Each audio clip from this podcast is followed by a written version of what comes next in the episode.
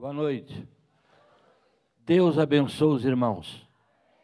E Deus abençoe as irmãs. Esse uh dos homens deu até pena, sabe? Deu até pena. Esse uh dos homens parecia o Botafogo hoje contra o Vasco. O de gente que está com anemia profunda. Meu Pai do céu. Minha gente, é um prazer muito grande voltar a Caxias. Né? Hoje eu estou por aqui, de manhã já estava em Jacarepaguá, na Praça Seca, e agora estou aqui. Isso me dá um prazer muito grande. Poder pregar para vocês, estar aqui com a minha esposa Isabel. Deus cubra de bênção a nossa querida Maranata de Praça Seca, agora na gestão pastoral. Eu falei o quê? É, mas eu também quero que Deus abençoe para essa Mas eu quero que Deus abençoe muito o nosso Caxias. Agora, isso eu ia falar, na gestão pastoral do pastor Patrick, da pastora Ana Paula, da pastora Meire, essa turma toda abençoadora que está aqui com vocês. Não é isso ou não? E olha, eu estou percebendo que o fogo está aqui, hein? Que Deus está abençoando profundamente, ungindo profundamente, e coisas extraordinárias vão acontecer aqui. Eu acho que a propósito disso, nós vamos ler no livro do profeta Ezequiel, no capítulo 37, versos de 1 a 14, a visão do vale de ossos secos. Eu tenho certeza que vocês já ouviram a mensagem com esse tema, ou pelo menos alguma coisa sobre esse tema. Não sei com as conotações que eu darei hoje, todavia, porque a palavra é viva e eficaz, mas eu quero lhes dar alguma coisa do que tenho pregado por aí, tudo, todo esse canto que eu vou, eu tenho visto isso, porque eu estou convencido das coisas que vou falar agora, que são exatamente as coisas que a igreja está precisando nesses dias. Na verdade, a gente olha para a igreja evangélica no Brasil e a gente percebe muita fumaça e pouco churrasco. Né? Muita gritaria, muita coisa e muito pouco do que realmente significa mover de Deus. Se isso tudo que anda por aí fosse mover de Deus, eu poderia lhes garantir que já teria havido um grande avivamento no Brasil. Eu tive a honra de conhecer, por exemplo, a Coreia do Sul, e com muito menos movimento físico, eu vi um grande avivamento espiritual. Eu vi, por exemplo, num dia só, em um único momento, quatro mil pessoas ser batizadas de uma vez só. Né? Eu fui visitar a igreja do pastor Pu Yung Shu, que naquela época já tinha 700 mil membros. E eu fui visitar, eram sete cultos por domingo. Eu fui num deles. E quando acabou o culto, disseram assim: o próximo culto, o pastor David Yongshu não vai pregar, mas ele vai estar no gabinete para conversar, que sabemos que tem alguns pastores brasileiros aqui. Se quiserem bater um papo, ele estará no gabinete à disposição, que ele não pregará no próximo. Então, a maioria dos pastores brasileiros que lá estava, a maioria quis ir ao gabinete para conversar com ele, mas eu não. O que, que eu fiz?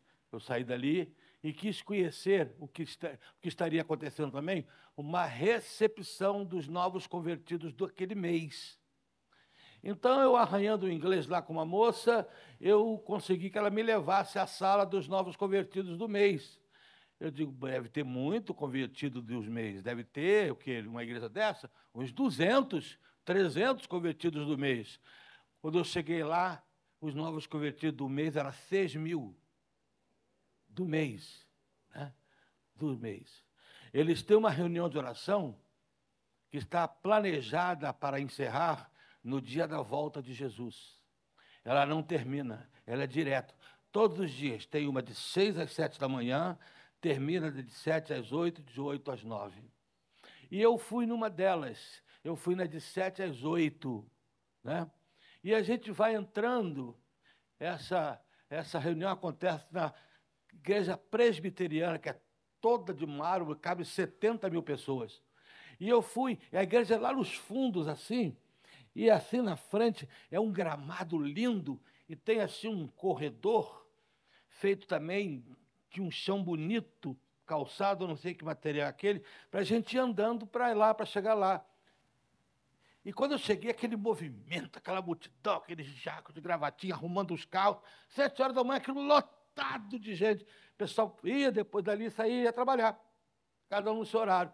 Então eu fui andando naquele, com aquele grupo. De repente, gente, o pessoal começou a correr. Começou a correr, em direção ao templo. Eu olhei para um lado, olhei para o outro, todo mundo correndo, digo, vou correr também. Aí comecei a correr também, não sei o que, por que estavam correndo, sei lá, se tem cachorro valente ali, se tem algum cachorro bravo, sei lá. Não era não, é porque se você não corresse, chegasse na hora, você não tinha lugar para sentar num salão de 70 mil pessoas. Isso é avivamento. Dessa conversa fiada que finge no Brasil, não. Isso é mover do Espírito Santo de verdade.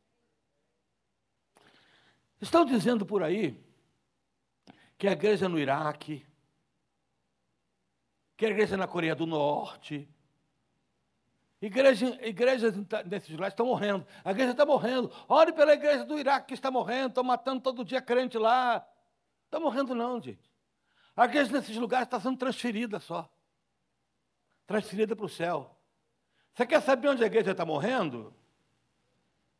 A gente está morrendo onde 70% dos jovens presos vêm de filhos de crentes. Estão em Bangu 1, em Bangu 2. Você quer saber onde a igreja está morrendo? A igreja está morrendo onde 80% dos crentes não frequentam reunião de oração no meio da semana. Você quer saber mesmo onde a igreja está morrendo com o nome de viva? É onde 70% das famílias não fazem culto em casa não fazendo um tipo de culto, tipo culto doméstico. Você quer saber onde a igreja está morrendo? É onde mais de 80% dos crentes não dão um tostão para missões, para obra missionária. Você quer realmente saber onde a igreja está morrendo? É que apenas 5% dos crentes já levaram uma pessoa a Cristo. Apenas 5% dos crentes aqui no Brasil já levaram uma pessoa crente. Você quer saber onde a igreja está morrendo? É aqui no Brasil, onde o número de divórcios é quase o mesmo do mundo. Hoje, a cada dez casamentos, sete dão em divórcio. Você quer saber onde a igreja está morrendo? Não é lá onde ela está transferida, sendo transferida para a glória pela fidelidade dos crentes, não. A igreja está morrendo onde 45% das moças evangélicas afirmam já terem tido relações sexuais com seus namorados. É nesse país que a igreja está morrendo. O nome de viva. Eu recorro ao Apocalipse que diz: Tens nome de que vives e estás morta. Tens nome de que vives e estás morta. Eu temo.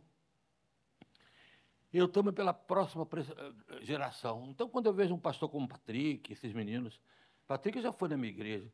Então, ainda tem alguma esperança, tem alguns pastores sérios que pregam sério. Ainda tem alguns que pregam sério. Ainda tem alguns que não estão brincando de ser pastor, que não estão de, farof, de farofada por aí. Que não estão tentando arrancar aplauso do povo, apenas ah, que conforto. Pastor hoje me confortou tanto. Eu vou para casa tão confortado. Os perdidos que se dão, eu vou para casa confortado que eu vou dormir. Mas a minha preocupação é que daqui a pouco eu tenho que me aposentar. E eu ainda conto nos dedos. Eu falei para a minha igreja esses dias. Eu conto nos dedos, Patrick, e sobra dedo. O pastor que eu indicaria para o meu lugar hoje. Sinceramente, essa geração de jovens pastores que estão tentando eternizar suas adolescências, estão tentando alongar suas adolescências. Aí eu olho para Deus conversando com Ezequiel, eu leio assim: Veio sobre mim, diz Ezequiel, a mão do Senhor, e ele me levou pelo Espírito Santo do Senhor e me deixou no meio de um vale que estava cheio de ossos. Ele me fez andar ao redor deles e eu pude ver que eram muitos numerosos na superfície do vale e estavam sequíssimos.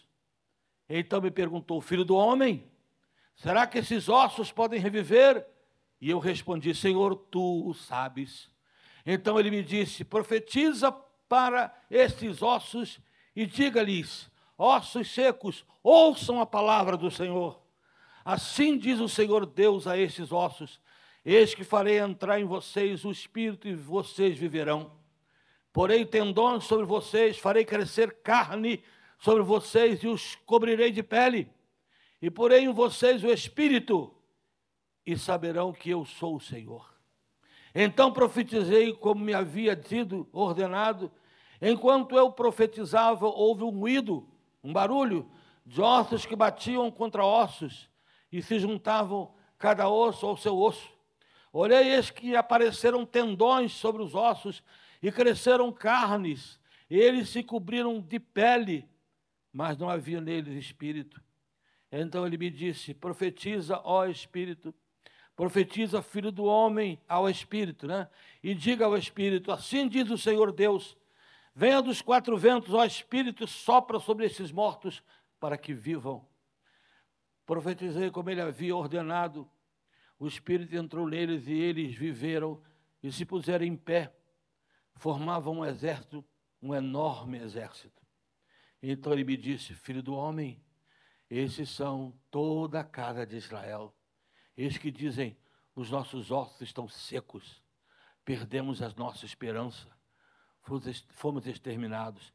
Portanto, profetiza e diz: Assim diz o Senhor Deus: Eis que abrirei as sepulturas de vocês e os farei sair delas, ó povo meu, e os levarei de volta à terra de Israel.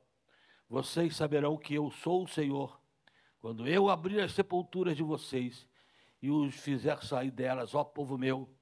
Porei em vocês o meu espírito e vivereis. Eu os estabelecerei na sua própria terra vocês saberão que eu sou o Senhor.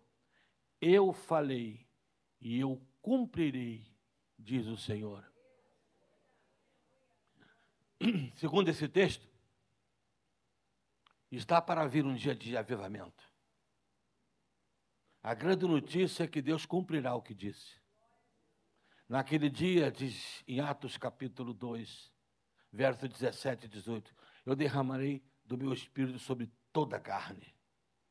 Esse dia virá. Todavia, apesar de Deus ser soberano, e Ele decide a hora e o dia, quando e como, mas constantemente a gente olha para, as histórias dos avivamentos, desde Atos, você descobre que todas elas têm, de alguma forma, uma participação humana. Eu não sei explicar qual é a participação da oração no avivamento. Mas o que eu sei é que não houve nenhum avivamento na história sem o povo de Deus estar profundamente comprometido com oração, com obediência à palavra, com santidade, com compromisso com o reino. Nunca, nunca houve na história nenhum avivamento sem essas coisas. O profeta Ezequiel teve uma visão terrível do povo de Deus. Uma visão terrível. Ele os viu como mortos, como ossos secos. Notem que na visão, Deus não levou Ezequiel a um hospital. Deus não levou Ezequiel a um hospital para dizer: Olha, está vendo o meu povo? Está doente. Não. Ele levou a um cemitério. Na visão de Deus, espiritualmente, o seu povo estava morto estava completamente morto. Mas nós estamos vivendo nessa geração de que se quando a gente prega isso, a gente paga o preço de pregar isso, porque o povo não quer ouvir isso. O povo vive de outra realidade hoje. O povo entrou pelo caminho do bem-estar, do conforto, da pregação, do viver cristão que faz bem a mim, que traz consolo. Claro que nós temos que pregar mensagens de consolo. Claro que o povo de Deus precisa também ser confortado. Mas o povo hoje só quer isso. Sabe, quando nós viemos do mundo, nós trouxemos de lá uma série de coisas que não são erradas, mas que não são valores do reino. Por exemplo, existe uma série de coisas que lá no mundo nos caracterizava por ser alguém que tinha uma boa vida, uma vida boa. Por exemplo, o que, que nós consideramos uma vida boa? Quem tem um bom carro, quem conseguiu comprar uma boa casa, um bom apartamento, quem tem filhos na faculdade, estudando, quem tem filhos crescendo, vivendo no caminho do Senhor, quem tem um bom emprego, quem tem um bom trabalho, um casamento equilibrado. Essas coisas são coisas boas. Mas essas coisas são coisas boas, mas você não precisa ser crente para tê-las. Elas são coisas que o próprio mundo pode te oferecer. E quando eu digo mundo, não é o mundanismo, é a sociedade do mundo pode te oferecer. Deus pode dar isso se Ele quiser, mas esses não são os valores do reino. Os valores do reino são outros. Jesus chamou de bem-aventurado aqueles que sofrem pelo meu nome. Bem-aventurados são aqueles que não vivem de mimimi, de que reclama de tudo. Hoje de manhã, quando eu pregava lá, estavam fazendo homenagem à terceira idade. Eu estava olhando aquilo, achei engraçado. Eles chamam de melhor idade. Por que melhor? Eu vou fazer 70 anos agora em abril. Tem alguém aí que tem 18 e quer trocar comigo? Hã? Bem, se eu estou na melhor, eu te dou a minha melhor para você. Olha, pode ser idade de honra, pode ser idade bonita, mas melhor não é não, filho. Dói tudo, cara. Dói tudo. Certo? já começa a aparecer um monte de coisa. Essa ideia de, é de melhor idade. Eu estou na fase que fico zangado quando falo que eu estou na melhor idade. Você também fica, porque sabe por quê? Você que tem 70 anos, ou 60 anos, porque isso é hipocrisia. Nós não estamos na melhor idade. Nós não estamos na melhor idade. Estamos? Um dia eu estou lá fazendo aquele negócio de andar, como é o nome daquilo? Hidro, hidroginástica, hidroterapia. Aí entrou um rapaz que tinha machucado o joelho, um rapaz fortão, mas tinha machucado o joelho, ele é atleta. Aí estava lá, mas estava mole. Aí o rapaz falou: É, rapaz, você está muito mole. Aí o pastor, olha para o pastor. Duvido que o pastor quisesse trocar com você. Ele não trocaria por de ah, trocaria sim. Se ele quiser trocar, eu troco. Na hora, quem disse que eu não troco um fortão desse aí? Mas talvez chame de melhor idade, sabe por quê? Porque a nossa idade nova foi a melhor mesmo. Não tinha mimizado. Você conhece alguém que hoje está com 70 anos, 60 e tantos, que teve síndrome de pânico? Você que está com 80 anos, 70, você teve anorexia? Hã? Você teve? Você teve bullying? Você que é magrelinho, te chamaram de vareta, você zangou? Você que é negro, te chamamos de neguinho, tinha problema? Isso entrou na igreja. Isso entrou na igreja. Qualquer coisa, isso não é verdade. Isso não é uma boa coisa. Isso, e então, quando a gente vê a mensagem que Deus passou para Ezequiel, a gente fica perturbado. Mas eu vou para casa preocupado com a necessidade de apresentar essas verdades nesta igreja e com aquela afirmação: quer ouçam, quer deixem de ouvir, precisam saber que houve um profeta no meio deles, que houve um profeta que falou. Deus não mandou Ezequiel a um hospital. Deus disse: meu povo está morto. Quais as evidências de um morto? Por que, que Deus caracterizou o seu povo como morto? O que, que ele viu no povo? Primeiro, morto não tem sensibilidade. É assim que ele viu o povo, sem sensibilidade, não sentia mais nada.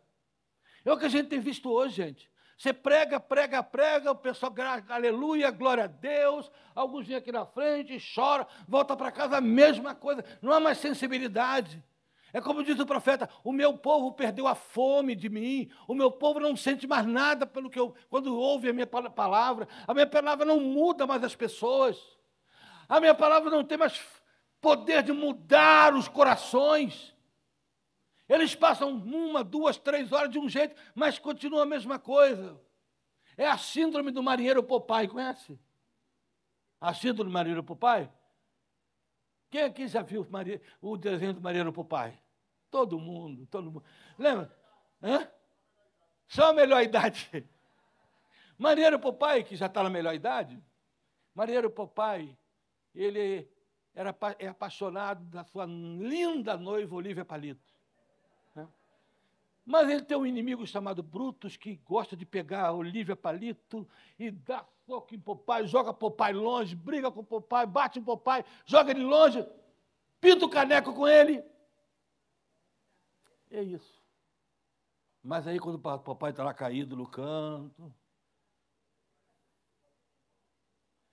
aparece um espinafre que entra pelo cachimbo de Popai. Não há nenhuma explicação teológica para aquele para aquele espinafre, mas entra. E naquele momento, ó.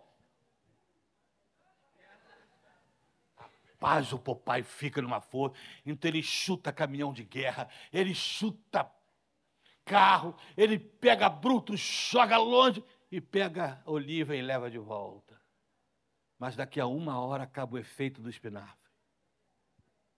E ele volta a ser o molenga. Sabe assim, as pessoas vêm para a igreja e aqui eles recebem a dose de espinafre. E pá, ali fora acabou a dose do espinafre. Parece que aquela sensibilidade de que a vida era mudada quando se pregava. As pessoas mudavam. As pessoas saíam daqui chorando, chegavam em casa de olho inchado de chorar. Havia mudança verdadeira o coração não era o mesmo. Segunda-feira, quem encontrasse com um crente sabia que era crente, porque a vida mudou. Alguma coisa mudou de ontem para hoje. Alguma coisa mudou no dia de Pentecostes. Os 120 eram mais de 500 crentes, mas só 120 foram cheios. Eu fico imaginando a segunda-feira, quando Pedro, dia de Pentecostes, foi um domingo. Na segunda-feira, eu fico imaginando Pedro indo comprar pão na padaria. Eu não fico imaginando um dos 500 encontrando Pedro. E Pedro lá, aleluia, glória a Deus, e falando uma coisa que ninguém entende. Encontrando um dos 500. O cara olhando para ele assim. Oi, Pedro, está tudo bem com você? Tá, irmão, por quê? Você está meio, você está meio exagerado, você está fanático. O dono da padaria usou aqui, vão achar que você está maluco, está falando. Não, ué, você não estava lá ontem, não?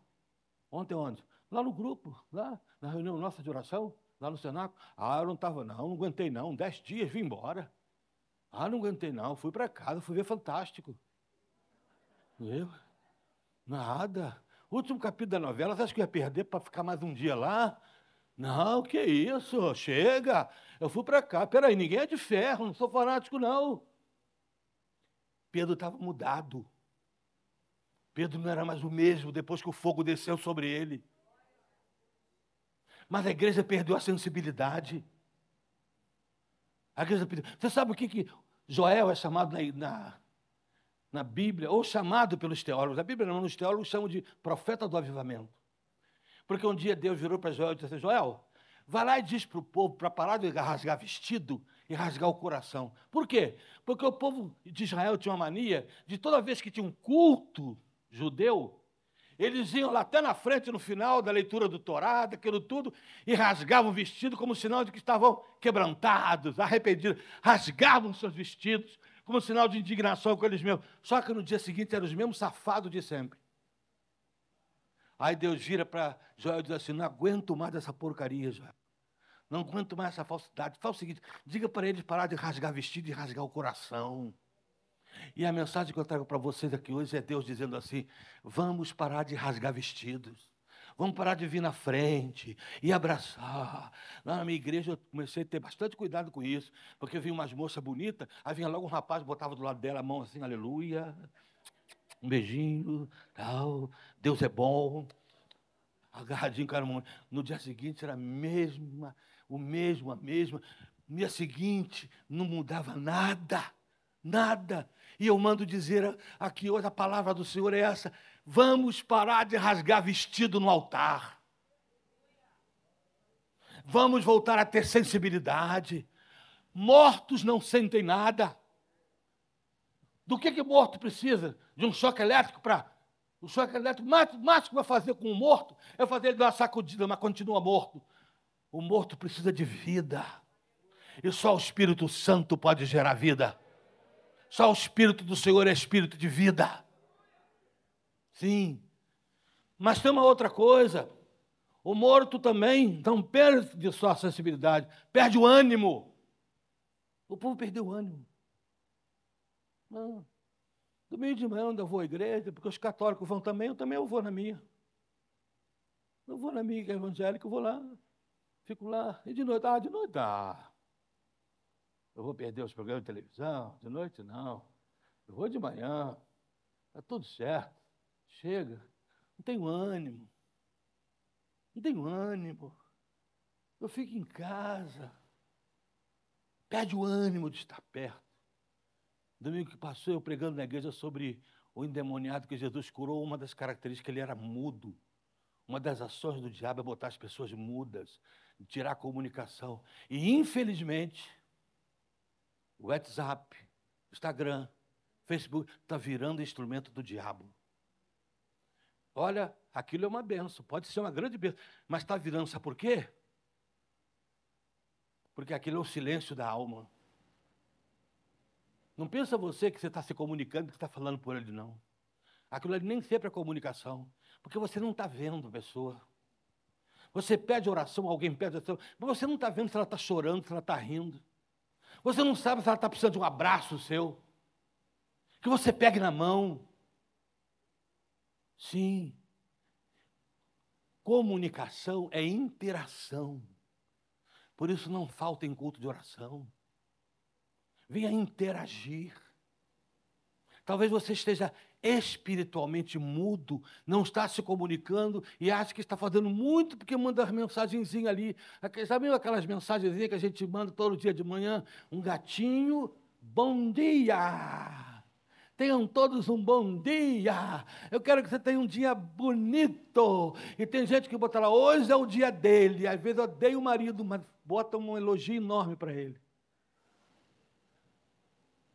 Hoje é o dia dele. De quem? Daquele que ela está doido para se livrar dele. Por quê? Porque isso não é comunicação. Comunicação é intera interação, é interagir com pessoas. Mas as pessoas perderam o ânimo de interagir. Que coisa maravilhosa eu posso fazer. Eu tenho costume de dizer, minha, minha igreja também, os cultos são, infelizmente, infelizmente até hoje, o culto ainda é passado pelo YouTube. Mas as pessoas que estão assistindo pelo YouTube, fique sabendo, você não está participando, você está assistindo. Você não está participando, não, viu? Não, porque você não sabe o, como é que está o rosto da Miriam. Você sabe se ela está rindo e chorando? Hã? Você sabe se o Dudu está rindo ou chorando, esse rapaz aqui que dirigiu o louvor, como é que está o rosto dele? Pessoa que está lá atrás, você não está participando, você não está participando de nada. Você está assistindo. Está assistindo, de repente com um copo de cerveja na mão, de repente vai lá dentro, volta e coça a cabeça.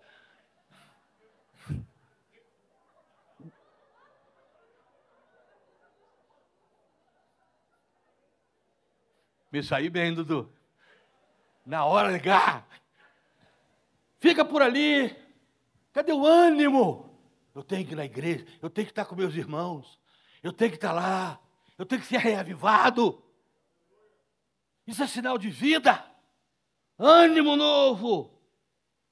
Fome é característica de quem está vivo. Fome. Fome da palavra. Fome de ouvir, fome de estar aqui, fome de vir para a escola dominical, fome de sentar e ouvir a palavra, fome de ouvir o seu pregador, fome de ouvir o seu pastor, as suas pastoras, aquele que vai pregar. Fome, fome da palavra de Deus. Uma das evidências de alguém estar vivo espiritualmente é que tem fome da Bíblia. De todo dia reservar um tempo para ler a palavra. Todos os dias. fala. Uma pessoa que morreu não fala. E é por isso que há tanta gente indo para o inferno, porque a gente não fala. Porque a gente calou. E a Bíblia diz: erga a sua voz e anuncia. Mas, deixa eu andar um pouco mais depressa. No verso 3, Deus faz uma pergunta a Ezequiel. Ezequiel, essa turma que eu te mostrei aí, que tem todas essas evidências de morte, você acha que é possível eles nascerem vivos? ainda viverem. Ezequiel, na sua simplicidade, na sua incapacidade de Senhor, só se o Senhor quiser. É isso que ele diz com outras palavras. O Senhor é que sabe. Quem sou eu, Senhor, para responder uma pergunta dessa? Essa gente, por mim não, Senhor. Por mim eles estão tudo perdidos. Mas o Senhor pode. O Senhor pode. E aí, e aí começa o avivamento. E aí começa o que Deus vai fazer. E aí Deus começa a fazer. E a gente vai ver aqui os passos de que Deus fez. Primeiro, a origem do avivamento. Deus. É Deus que diz, vai lá e fala. É Deus que diz, profetiza. É Deus que diz, eu vou levantá-los. É Deus, Deus, Deus, Deus, Deus. O tempo todo Deus. O início é Deus, o meio é Deus, o fim é Deus. E não adianta trocar Deus por nada, nenhum método novo. Enquanto os homens estão à procura de melhores métodos, Deus está à procura de melhores homens. Homens que se deem totalmente a Deus, que estejam totalmente nas mãos de Deus. Então não é igreja preta, não é igreja branca, não é igreja cor-de-rosa, não é igreja amarela, é Deus. É Deus, é uma igreja cheia de Deus é o poder de Deus agindo na igreja, é o poder de Deus enchendo os pregadores, é o poder de Deus enchendo os crentes, é o poder de Deus enchendo a igreja, é Deus o tempo todo, do início ao fim, Ele é o Alfa, Ele é o Ômega, Ele é o princípio, Ele é o fim de todas as coisas, não há avivamento, a não ser que Deus esteja no negócio e seja o principal, o primogênito de todas as coisas, o Senhor de todas as coisas, é Deus. É Deus que diz, vai lá e fala. É Deus que diz, eu farei. É Deus que diz, eu os tirarei da sepultura. Eu levantarei vocês. Eu ergarei vocês. É Deus, Deus, Deus. É por isso que há muito tempo, Patrick, há muito tempo eu desisti de fazer culto e impressionar com um cantor famoso. A igreja enche de crentes de outras igrejas. A gente fica todo cheio de ego. Oh, como a igreja está cheia hoje. No domingo seguinte já foi, cada um voltou para a sua igreja, continua o mesmo número, sem uma conversão, sem nada. Essa tolice evangélica. Enche de crente de outra igreja. Ah, hoje vai estar aqui o cantor fulano. Aí enche dos crentes de outras igrejas. Vem tudo ali aquele dia. Oh, como é que a igreja está cheia. Tira retrato.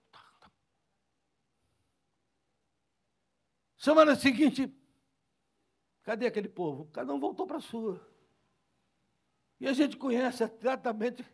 Eu, se passar em frente a uma igreja, eu sei qual é o cantor que está, sem nem olhar, a cantora, cantora principalmente. Eu passo frente à igreja, se tiver uma mulher de cabelo aqui, de vestido aqui, de, de pernas sem fazer cabeluda, ou de coque, eu sei quem está lá cantando. Não vou dizer não, mas eu sei quem é. Não vou dizer não, mas eu sei quem está lá. Junta tudo lá. Não, não. O avivamento é Deus do começo ao fim. É Deus o tempo todo. É Deus. A origem. E o instrumento? A palavra. Ele diz assim: vai lá, Ezequiel, diz assim para o povo: Povo, ossos secos, ouçam a palavra do Senhor. Um instrumento do avivamento, a palavra de Deus. Pregue a palavra. Insta tempo e fora de tempo. Paulo disse para Timóteo: Conjuro-vos, pois, diante de Deus e dos homens, que pregues a palavra. Vai haver um tempo, Timóteo, em que os homens terão comissões nos ouvidos, querendo amontoar para si mesmo pregadores conforme os seus próprios deleites, conforme a sua própria vontade. Então você ergue a sua voz, abre o texto sagrado e pregue a palavra. Pregue a palavra o tempo todo. É a palavra. Na casa de Cornélio, capítulo 12 de Atos dos Apóstolos, você vai ver uma coisa extraordinária acontecendo. Pedro começa a pregar, até meio desconfiado, porque ele achava que Cornélio era, era, era gentio. Ele começa a pregar no meio da mensagem: o poder de Deus desce sobre todos. A palavra de Deus tem o poder. Portanto, desse público que aqui está, onde a palavra de Deus é pregada, a qualquer momento o poder pode descer sobre esse lugar de uma maneira que vocês nunca imaginaram antes. Sabe por causa de quê? Por causa da fidelidade da palavra pregada. Pregue a palavra com fidelidade e deixe o resultado com Deus. É como uma semeadura. Você semeia, você não é responsável pela colheita, você é responsável por semear a boa semente e deixa que no tempo certo a chuva cai. A chuva cai e o fruto brota. Aleluias. Não há avivamento sem a palavra de Deus. Terceiro, outra característica que aconteceu aqui: barulho. Viu o texto? Profetizei, comecei a ver um ruído. Em alguns textos está um rebuliço. Tem alguma Bíblia que está com esse tema? Rebuliço, com a palavra rebuliço e barulho? Tem alguma Bíblia que está assim? Vocês estão com a Bíblia da, da Maranata como eu estou, então não tem a palavra rebuliço. Vocês estão com a Bíblia da. Está só a palavra barulho ruído. Ah, está com, a, tá com a rebuliço? Avivamento tem barulho. Não é bagunça, é barulho. É rebuliço. Ah, todo avivamento aqui no rebuliço, irmão. Barulho. Barulho de aleluia. Barulho de glória a Deus. Barulho do povo se movendo barulho de choro pelos cantos, barulho de gente suando o nariz porque está chorando. Eu gosto de barulho.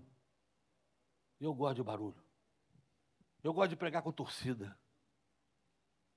Eu gosto de pregar com a torcida em volta. Aleluia.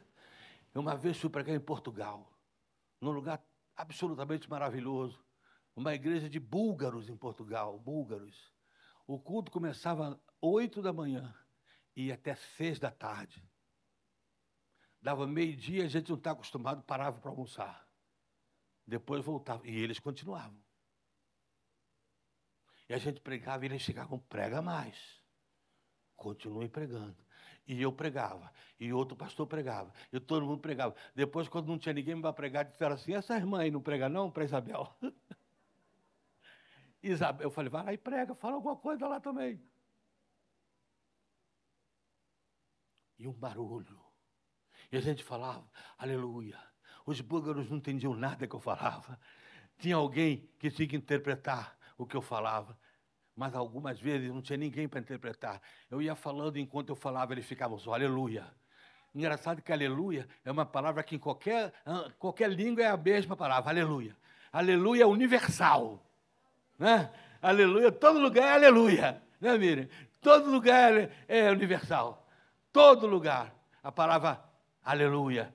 E olha, barulho, barulho de lágrimas, barulho de choro, barulho de angústia, barulho quando Teresa Eduardo pregou pecadores perdidos nas mãos de um Deus irado, que as pessoas se agarravam nas pilastras do templo e gritavam: Deus me socorre, não deixe eu ir para o inferno, Deus me socorre aquela mensagem que até hoje está publicada: pecadores perdidos nas mãos de um Deus irado.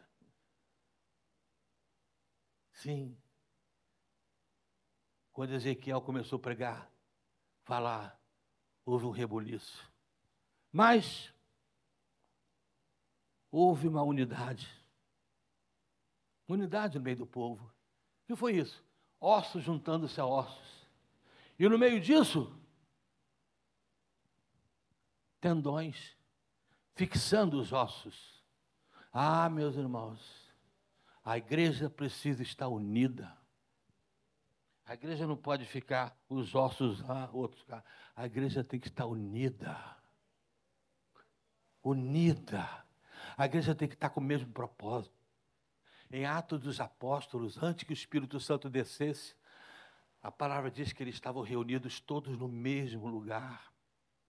Eu imagino que estavam todos orando por um mesmo propósito. Por quê? Porque eles tinham recebido a orientação: fiquem lá, porque eu mandarei o meu espírito, até que do alto vocês sejam revestidos de poder. Vocês fiquem lá, fiquem lá. E aí os ossos se juntaram, porque eles obedeceram. Depois vieram os tendões, depois vieram a carne, que ajudou eles a ficarem em pé, porque osso sozinho não fica em pé a carne os músculos, e finalmente a pele que deu beleza à igreja. Eles estão sendo reavivados. Mas até aí, diz a Bíblia, no verso 7, ainda não havia vida. Porque muita gente vem até aí. Muita gente vem até aí. Mas o que falta está no verso 14. Ainda estava faltando o sopro do Espírito Santo. Há muita gente que tem cara de crente, cara de que está vivo, cara de estar tá de especial, beleza de quem está vivo, beleza de quem está em Cristo, mas falta-lhes o Espírito Santo. Foram batizados, são membros de igreja evangélica, estão em pé por fora, mas falta-lhes a unção, falta-lhes o poder Falta-lhes o poder do Espírito. E o mais triste é que algumas dessas pessoas nem sequer percebem isso. Estão vivendo aquele cristianismo de domingo à noite ou domingo de manhã. Falta-lhes aquele poder que traz ânimo, que traz fulgor, que traz vida. Quando é que eles vivem? Eles vivem de acordo com o que está no verso 14. Eu então porei em vocês o meu espírito. Quando é que eles vivem?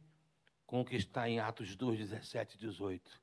Naquele dia colocarei o meu espírito e vossos jovens profetizarão. Ah, quanta saudade do tempo daqueles jovens cheios de Deus cheios do Espírito Santo, cheio de fulgor, cheio de unção, jovem mais voltado para Deus, com menos vontade de parecer com o mundo, jovem mais parecido com Jesus, que se veste mais como Jesus, que aparentam mais serem filhos de Deus, com mais discrição no viver, com aparência de crente, que quem olha percebe. Houve um tempo que quem olhasse para um moço crente, uma moça crente, sabia que era crente.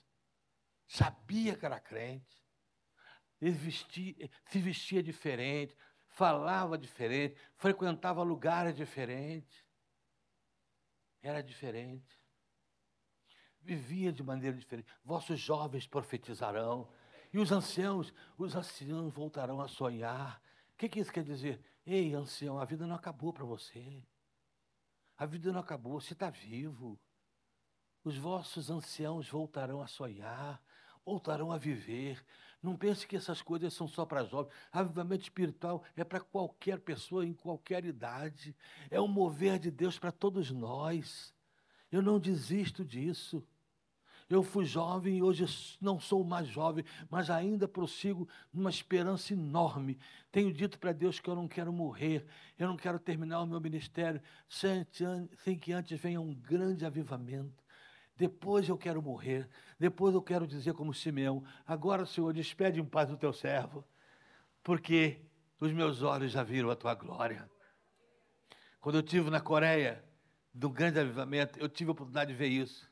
Doutor Arada, um homem com, com 101 anos, um homem que viu a divisão das Coreias, que apanhava, que sofria, sofreu muito por causa do cristianismo naquela época.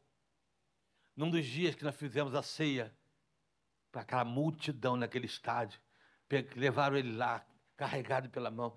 Quando aquele homem entrou no salão, no, no estádio, o estádio ficou todo de pé. Foi o homem precursor do avivamento todo de pé e ele carregado. E aí, e aí, ele se ajoelhou. Ele se ajoelhou. um segurando uma mão dele, um segurando uma mão, um segurando a outra. E ele, com a sua voz fraca, ele orou: oh Deus, agora despede o teu servo, porque os meus olhos já viram a glória da Coreia. Eu estou vendo a glória da Coreia. 101 anos. Vossos filhos profetizarão. Vossos olhos, vossos velhos verão sonhos realizados. Naquele dia, derramarei do meu espírito sobre toda a carne. Eu termino fazendo a mesma pergunta que Deus fez a Zaqueu. É possível esses ossos viverem? Esse que eu falei no começo. É possível, jovens, um reavivamento. É possível, Senhor, Senhora. É possível, Igreja da Maranata. É possível a todos nós voltarmos a ter sensibilidade, ânimo, fome. É possível outra vez aquele barulho de choro, choro da alma. É possível rasgar o coração outra vez e ver a glória do Brasil, e ver a glória do Rio de Janeiro, e ver a glória de Maranata. Quanto a mim, eu digo como Ezequiel: Senhor, tu sabes, e eu acredito que o Senhor faz, porque o Senhor prometeu nos últimos dias derramarei do meu espírito. Amém.